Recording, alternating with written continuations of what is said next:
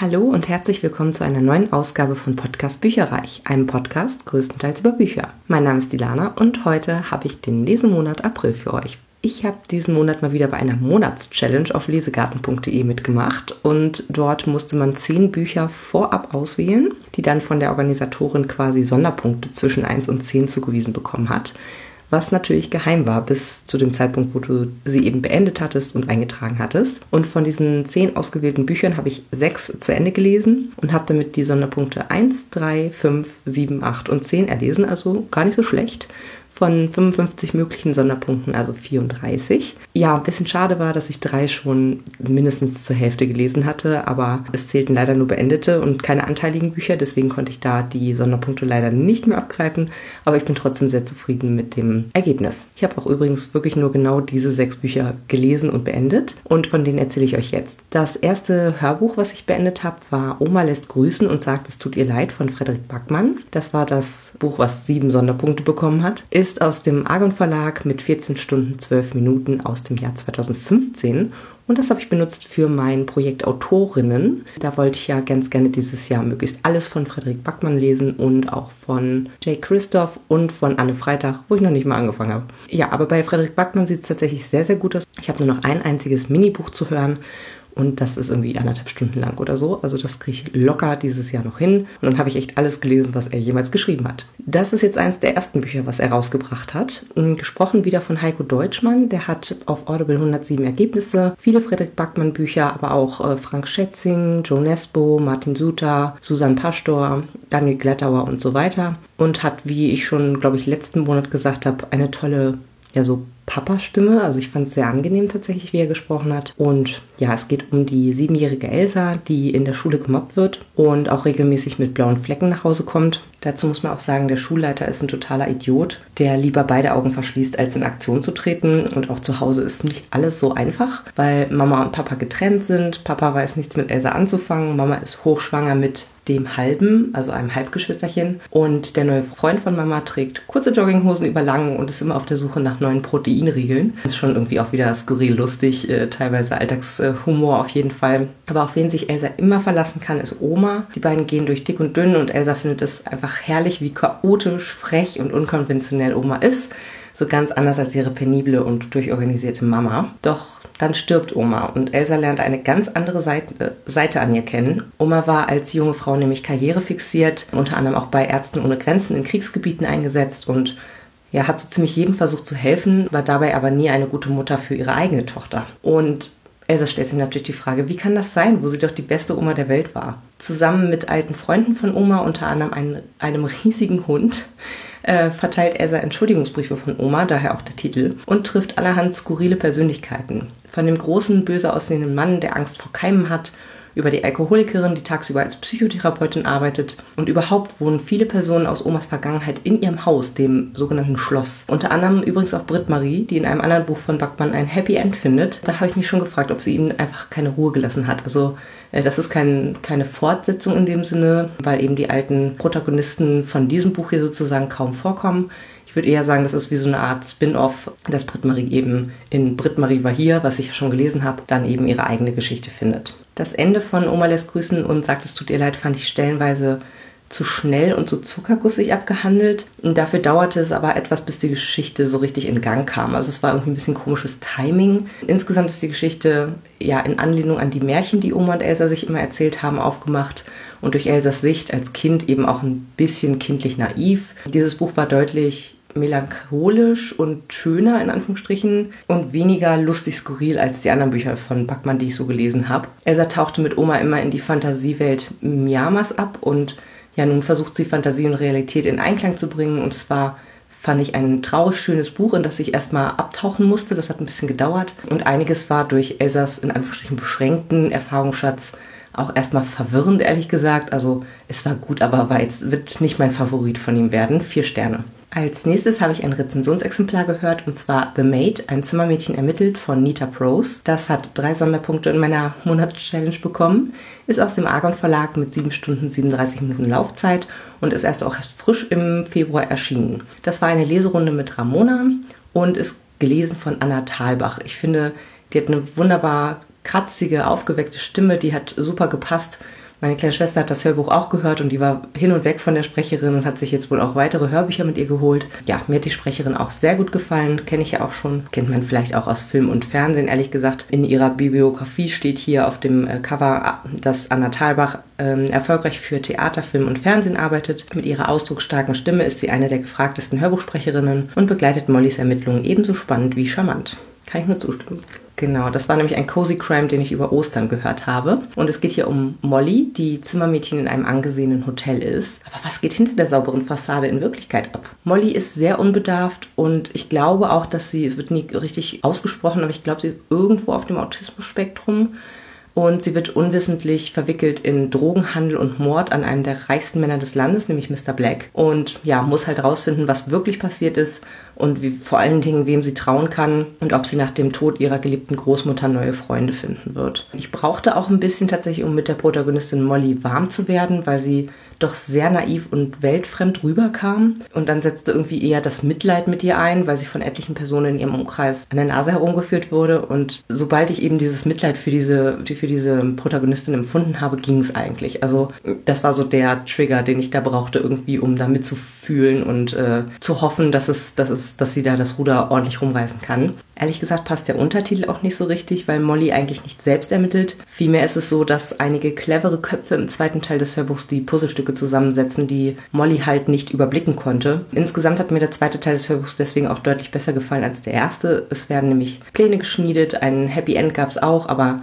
nicht zu übertrieben zuckergussig und deswegen kriegt das Buch von mir vier Sterne. Und hier ist ein kleiner Ausschnitt für euch. Mr. Blacks Schuhe lagen am anderen Ende des Zimmers. Natürlich war mein erster Gedanke bei diesem Anblick nicht der, dass Mr. Black tot war. Vielmehr dachte ich, dass er fest schlief, nachdem er am frühen Nachmittag im Wohnzimmer mehr als ein Gläschen getrunken hatte, aber bei genauerem Hinsehen fielen mir weitere Seltsamkeiten im Zimmer auf. Auf dem Nachttisch links von Mr. Black lag ein geöffnetes Tablettenfläschchen, das ich als Giselles wiedererkannte. Mehrere kleine blaue Tabletten waren herausgepurzelt, einige lagen auf dem Nachttisch, andere am Boden. Ein, zwei Tabletten waren zu einem feinen Puder zertreten worden, der sich im Teppich festgesetzt hatte. Dann wurde mir klar, dass ich ihn in den gut zehn Sekunden, die ich jetzt an seiner Schlafzimmertür stand, nicht atmen gehört hatte. Mit Menschen, die tief und fest schlafen, kenne ich mich aus, weil Gran auch so war, aber niemand schläft so tief, dass er gar nicht mehr atmet. Ich hielt es für klug, nach Mr. Black zu sehen und mich zu vergewissern, ob es ihm gut ging. Auch das gehört zu den Pflichten eines Zimmermädchens. Ich trat einen kleinen Schritt vor, um sein Gesicht zu mustern. Da fiel mir auf, wie grau er aussah, wie aufgedunsen und wie eindeutig unwohl. Zögerlich ging ich noch näher heran, bis ich an seiner Bettkante stand. Seine Falten hatten sich tief eingegraben, sein Mund war mürrisch verzogen, wobei das bei Mr. Black nichts Ungewöhnliches war. Um seine Augen herum waren seltsame kleine Flecken wie rote und violette Nadelstiche. Erst da schrillten in meinem Kopf die Alarmglocken, und mir fiel auf, dass an dieser Situation mehr nicht stimmte, als ich anfangs bemerkt hatte. Behutsam streckte ich die Hand aus und tippte Mr. Black auf die Schulter. Sie fühlte sich steif und kalt an, wie ein Möbelstück. Ich hielt ihm die Hand vor den Mund und hoffte verzweifelt, seinen Atem zu spüren, aber vergeblich. Nein, nein, nein, sagte ich, während ich zwei Finger an seinen Hals legte, um nach seinem Puls zu fühlen, den ich nicht fand. Ich legte ihm die Hände auf die Schultern und schüttelte ihn. Sir, Sir, wachen Sie auf! Wenn ich jetzt darüber nachdenke, war das dumm von mir, aber heute Nachmittag erschien es mir noch praktisch ausgeschlossen, dass Mr. Black wirklich tot sein könnte. Als ich ihn losließ, plumpste er zurück aufs Bett und schlug mit dem Kopf ganz leicht gegen das Kopfteil, da wich ich zurück und meine eigenen Arme hingen steif herab. Ich ging zum anderen Nachttisch, auf dem ein Telefon stand, und rief am Empfang an. Regency Grant, die Rezeption, wie kann ich Ihnen helfen? Guten Tag, sagte ich. Ich bin kein Gast. Normalerweise rufe ich nicht um Hilfe. Hier ist Molly, das Zimmermädchen. Ich bin in der Penthouse Suite, Suite 401, und ich habe es mit einer recht ungewöhnlichen Situation zu tun. Ein unüblicher Schlamassel gewissermaßen. Warum rufen Sie die Rezeption an? Rufen Sie beim Housekeeping an. Ich bin Vom Housekeeping, sagte ich und wurde lauter. Könnten Sie bitte Mr. Snow Bescheid geben, dass hier ein Gast ist, der dauerhaft unpässlich ist. Dauerhaft unpässlich? Genau deshalb ist es immer am besten, stets direkt und klar zu sein, aber in diesem Moment, das muss ich zugeben, war ich vorübergehend kopflos. Er ist sehr tot, sagte ich. Tot in seinem Bett. Rufen Sie Mr. Snow an und bitte verständigen Sie einen Notarzt sofort. Die nächste Leserunde, die ich mit Ramona hatte, war zu Kinslayer aus der, der Lotuskrieg-Reihe von Jay Christoph. Das war das fetzte Buch im ganzen Monat und hat nur einen Sonderpunkt bekommen, aber es war einfach gut. Deswegen ist es mir ehrlich gesagt relativ egal. Und zwar ist es aus dem Crosscult Verlag mit auch so farbigen Buchschnitt 720 Seiten aus dem Jahr 2014. Und es ist außerdem beim Projekt Autorinnen zu vermerken, weil ich, wie gesagt, auch von Jay Christoph gerne alles lesen würde, was er so veröffentlicht hat dieses Jahr. Und das war eins der Bücher, die da noch gefehlt haben. Das ist jetzt Band 2 aus der der Lotuskrieg-Reihe. Deswegen will ich gar nicht so wahnsinnig viel auf den Inhalt eingehen, um nicht zu spoilern. Es geht auf jeden Fall um eine zerstörte Welt, die an Japan angelehnt ist. Die Sucht nach dem sogenannten Blutlotus, der als Monokultur angebaut wird, beutet die Bevölkerung und das Land seit Jahrzehnten und die junge Yukiko will das ändern und zettelt eine Revolution an. Band 2 ist schön spannend gewesen. Wir lernen neue Charaktere kennen, treffen unsere früheren Lieblinge wieder. Die Lage im Land spitzt sich zu, es gibt neue Feinde, die teilweise krasser waren als im ersten Band, hätte ich gar nicht mit gerechnet, ehrlich gesagt. Und spektakuläre Kämpfe. Und besonders zum Ende hin spitzt sich alles zu und ja, die fiesen Cliffhanger sorgten auf jeden Fall dafür, dass ich gerne direkt weiterlesen würde. Band 3 ähm, ist jetzt verschoben worden, wie ich gesehen habe, von Ende Mai auf Anfang Juni. Ja, aber es ist auf jeden Fall schon vorbestellt, die Sonderausgabe mit dem farbigen Buchschnitt und auch ja, diesen Kanji-Zeichen, die dann auf der Seite drauf sind. Deswegen freue ich mich sehr auf Band 3. Und ich wünsche mir auch, dass in Band 3 dann die Vorgeschichte von Buruo, diesem Fabelwesen Donnertiger äh, näher beleuchtet wird. Was soll ich hierzu noch sagen? Christophs Schreibstil war wieder super. Ich finde, er fesselt einen. Ich bin ja nun eine erfahrene Fantasy-Leserin, aber selbst mich hat er total gefangen genommen mit seinen Ideen, seinen gut ausgearbeiteten Charakteren und auch wirklich spannenden Plot-Twists. Ich bin mittlerweile einfach totaler Fan von ihm und freue mich, dass dieses Jahr noch einige neue Titel von ihm auf Deutsch erscheinen werden. Und vielleicht noch ein kurzer Hinweis. Mitte diesen Monats kommt sie endlich online, die Buchclub-Diskussion zum Band 1. Also wenn ihr selbst auch das Buch lesen möchtet, das ist natürlich eine Diskussion voller Spoiler, die da hinterher wisst ihr alles. genau, aber da könnt ihr gerne dann mal reinhorchen, wenn ihr auch Band 1 gelesen habt oder das insgesamt nicht unbedingt vorhabt, aber gerne wissen wollt, worum es geht im Detail. Dieses Buch hat von mir 5 Sterne bekommen. Als nächstes habe ich zu einem Buch von meiner 12 für 2022 Liste gegriffen und zwar Honigtod von Hanni Münzer. Das hat mir für die Monatschallenge 8 Sonderpunkte gebracht und ist im Piper Verlag 2015 erschienen mit 472 Seiten. Und es ist schon was Historisches, würde ich sagen. Es ist eine Reise in die Vergangenheit, in die Zeit des Zweiten Weltkriegs, beziehungsweise so ein bisschen auch in die Vorzeit, so Weimarer Republik ungefähr. Und ja, anhand einer, ehrlich gesagt, nicht nennenswürdigen Rahmenhandlung blicken wir zurück auf das Leben von Deborah. Die ist die Tochter einer Opernsängerin und eines jüdischen Arztes, die 1923 geboren wird. Während sie aufwächst, kommt Hitler aus dem Gefängnis und an die Macht und für Juden wird's sehr gefährlich. Geplatzte Fluchtversuche und Spionage oder auch Sabotage in Polen dominieren dann die Handlung. Vom Schreibstil fand ich es sehr gestrafft und dadurch irgendwie unemotional. Ganze Jahre werden irgendwie in zwei Sätzen abgehandelt. Von der Rahmenhandlung war die Autorin irgendwie, glaube ich, auch selber gelangweilt. Also im ganzen Buch war das vielleicht 30 Seiten vorne und hinten quasi. Die war wirklich leblos geschrieben und irgendwie abgehandelt. Also ich fand so richtig Fahrt nahm die Geschichte dann erst auf circa 200 Seiten im Mittelteil auf, wo es eben um Deborah als junge Erwachsene ging, die in einer unglückseligen Beziehung zu ausgerechnet dem Nazi gefangen war, der für die Organisation der jüdischen Deportationen und den Massenmord zuständig war. Und da wurde es echt spannend, auch für mich. Ansonsten hatte es stellenweise den Charakter von einem Geschichtsbuch, Infodump mit ein bisschen Handlung dazwischen. Hm, was ich auch unplausibel fand, war, dass eine Art Wunderheilung zu Ende stattfand, die nicht näher erklärt wurde. Ja, war irgendwie auch nicht so toll. Was es gerettet war, war der spannende Mittelteil und dass ich durch diesen wirklich hindurchgeflogen bin. Sonst fand ich es leider nicht so gut geschrieben und es hat mich einfach nicht überzeugt. Ich werde auch den Nachfolger nicht lesen und diesem Buch werde ich drei Sterne geben. Das nächste Hörbuch, zu dem ich gegriffen habe, war Das Mädchen mit dem Drachen von Letizia Colombani. Das ist ein Rezensionsexemplar aus dem Argon Verlag, ist auch 2022 erst erschienen und hat eine Laufzeit von 4 Stunden und 45 Minuten. Und da habe ich tatsächlich tatsächlich für die Monat-Challenge komplett ins Schwarze getroffen mit zehn Sonderpunkten. Interpretiert wurde das Ganze von Kathleen Garlich. Die habe ich schon öfter gehört, die finde ich richtig gut. Sie, ja, laut Klappentext sozusagen vom Hörbuch, spielte an vielen renommierten Theaterbühnen und war unter anderem im Film Nachtgestalten von Andreas Dresen sowie in der RTL-Serie Die Sitte zu sehen. Mit ihren lebhaften und klugen Interpretationen sorgt sie auch in zahlreichen Hörbüchern und Hörspielen für beste Unterhaltung. Ich finde, sie hat eine sehr klare und weiblich helle Stimme. Also ich mag sie echt gerne tatsächlich. Gleichzeitig wirkt es hier auch so ein bisschen reifer gesprochen, weil einfach auch die Protagonistin so ein bisschen reifer ist. Also hat sie echt gut gemacht, finde ich. Auch die indischen Begriffe hat sie auch super ausgesprochen, soweit ich das beurteilen kann. Und dieses Buch fühlte sich so ein bisschen an wie eine, sorry, schwache Fortsetzung von Der Zopf. Es reicht leider nicht ansatzweise an dessen Sogwirkung für mich, für mich persönlich heran. Beim Zopf habe ich bei allen Figuren mitgelitten. Es war toll geschrieben. Ich habe das Buch damals total inhaliert. Es war ja immer so aus so drei wechselnden Perspektiven geschrieben. Hier sind wir wieder in Indien mit seinen diversen Problemen, fokussieren uns auf die Ungerechtigkeiten, die Frauen und Mädchen widerfahren, besonders eben in der Kaste der Unberührbaren. Aber dieses Mal erfahren wir Leser die Innensicht der Inderinnen nicht so so wirklich, sondern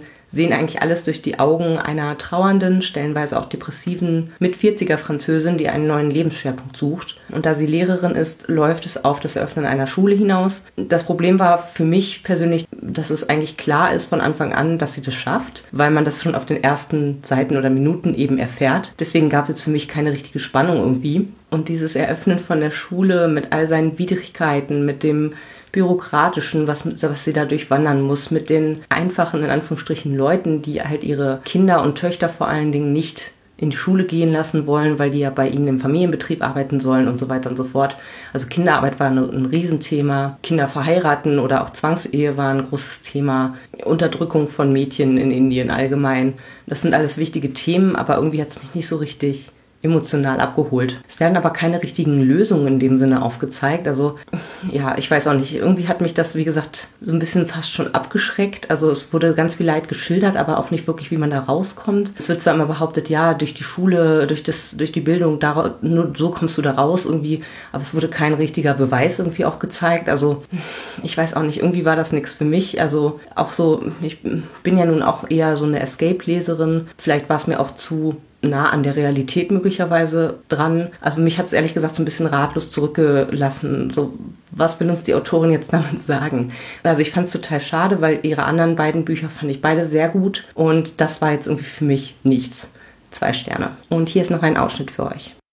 Zurück in Frankreich überkommt Lena ein eigenartiges Gefühl. Sie hat den Eindruck, dahin zu treiben. Ihr ist, als nähme sie die Welt durch eine Watteschicht wahr, als trennte eine neue Distanz sie von den Orten, die sie aufsucht, von den Menschen, die sie wieder trifft.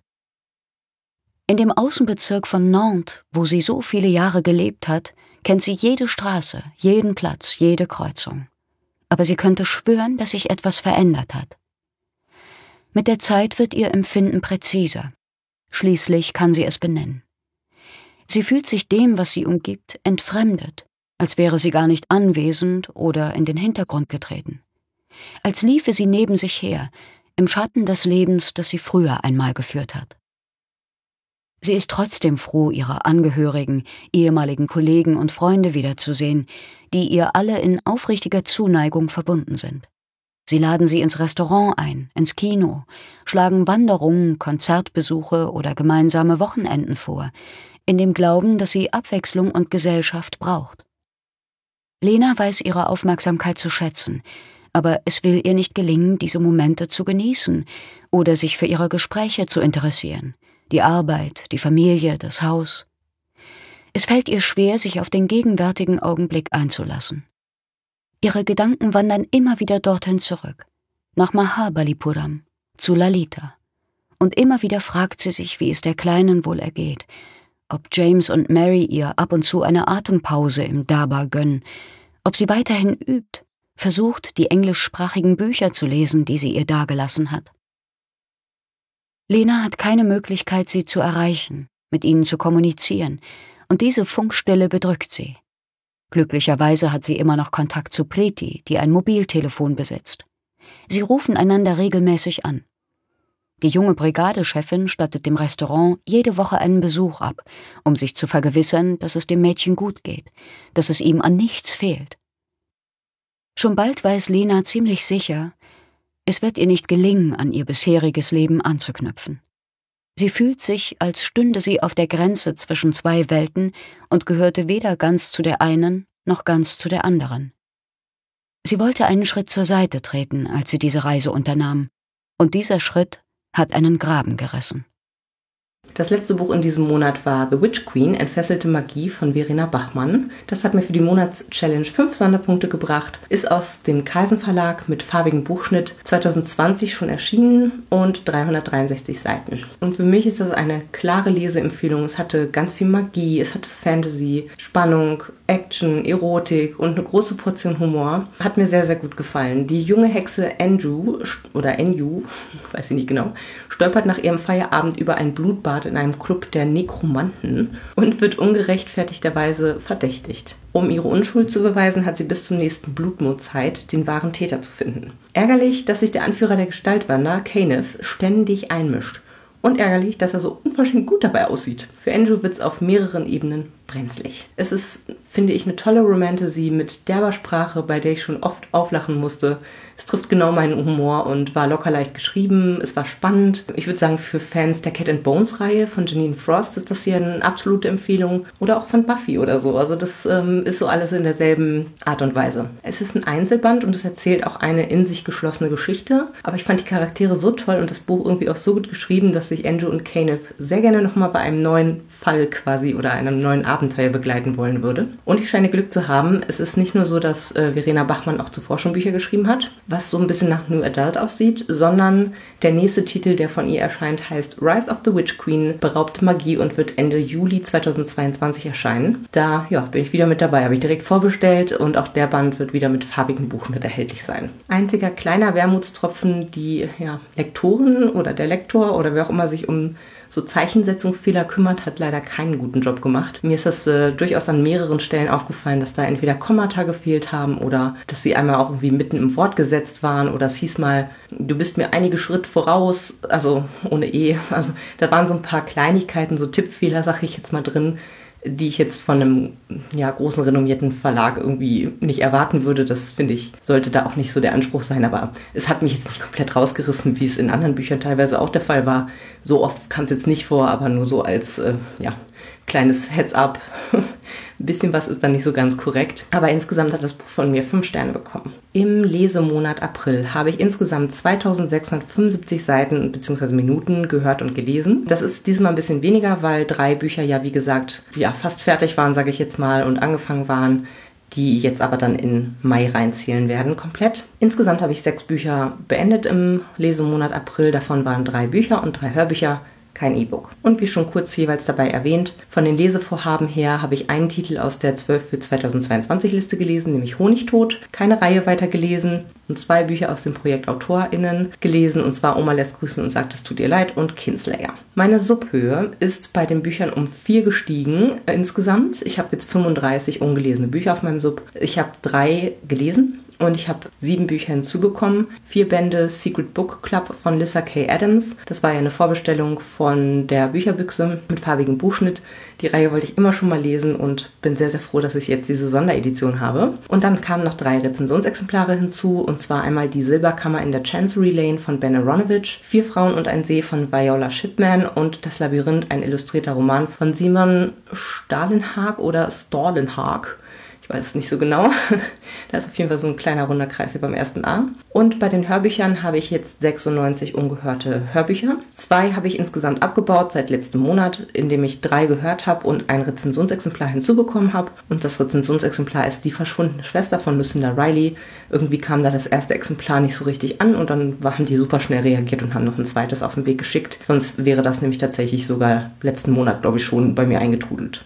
Und bei den E-Books hat sich nichts getan. Ich habe nämlich keins gelesen. Da sind eben immer noch 103 ungelesene E-Books auf meinem Sub. Im Mai steht übrigens wieder das nächste Buch aus der City Off-Reihe, der dritte Teil sozusagen an von Cassandra Clare. Da wird dann wieder der E-Sub reduziert durch diese Leserunde. Das war's von mir für diesen Monat. Ich hoffe, es hat euch gefallen. Ich würde mich sehr dafür interessieren, welche Bücher ihr so gelesen habt und ob ihr irgendwelche ganz tollen 5-Sterne-Bücher gelesen habt. Schreibt mir das sehr gerne auf buicherreich.net. Bis zum nächsten Mal. Tschüss.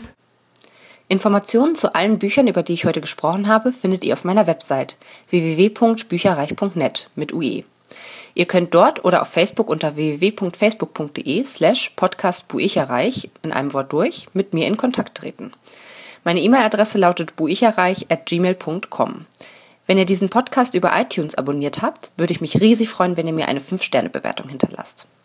Dies ist ein privater Buch-Podcast, in dem ich nur meine eigene private Meinung wiedergebe. Wenn mir ein Buch oder Hörbuch kostenlos zur Verfügung gestellt wird, kennzeichne ich es entsprechend auf meiner Website.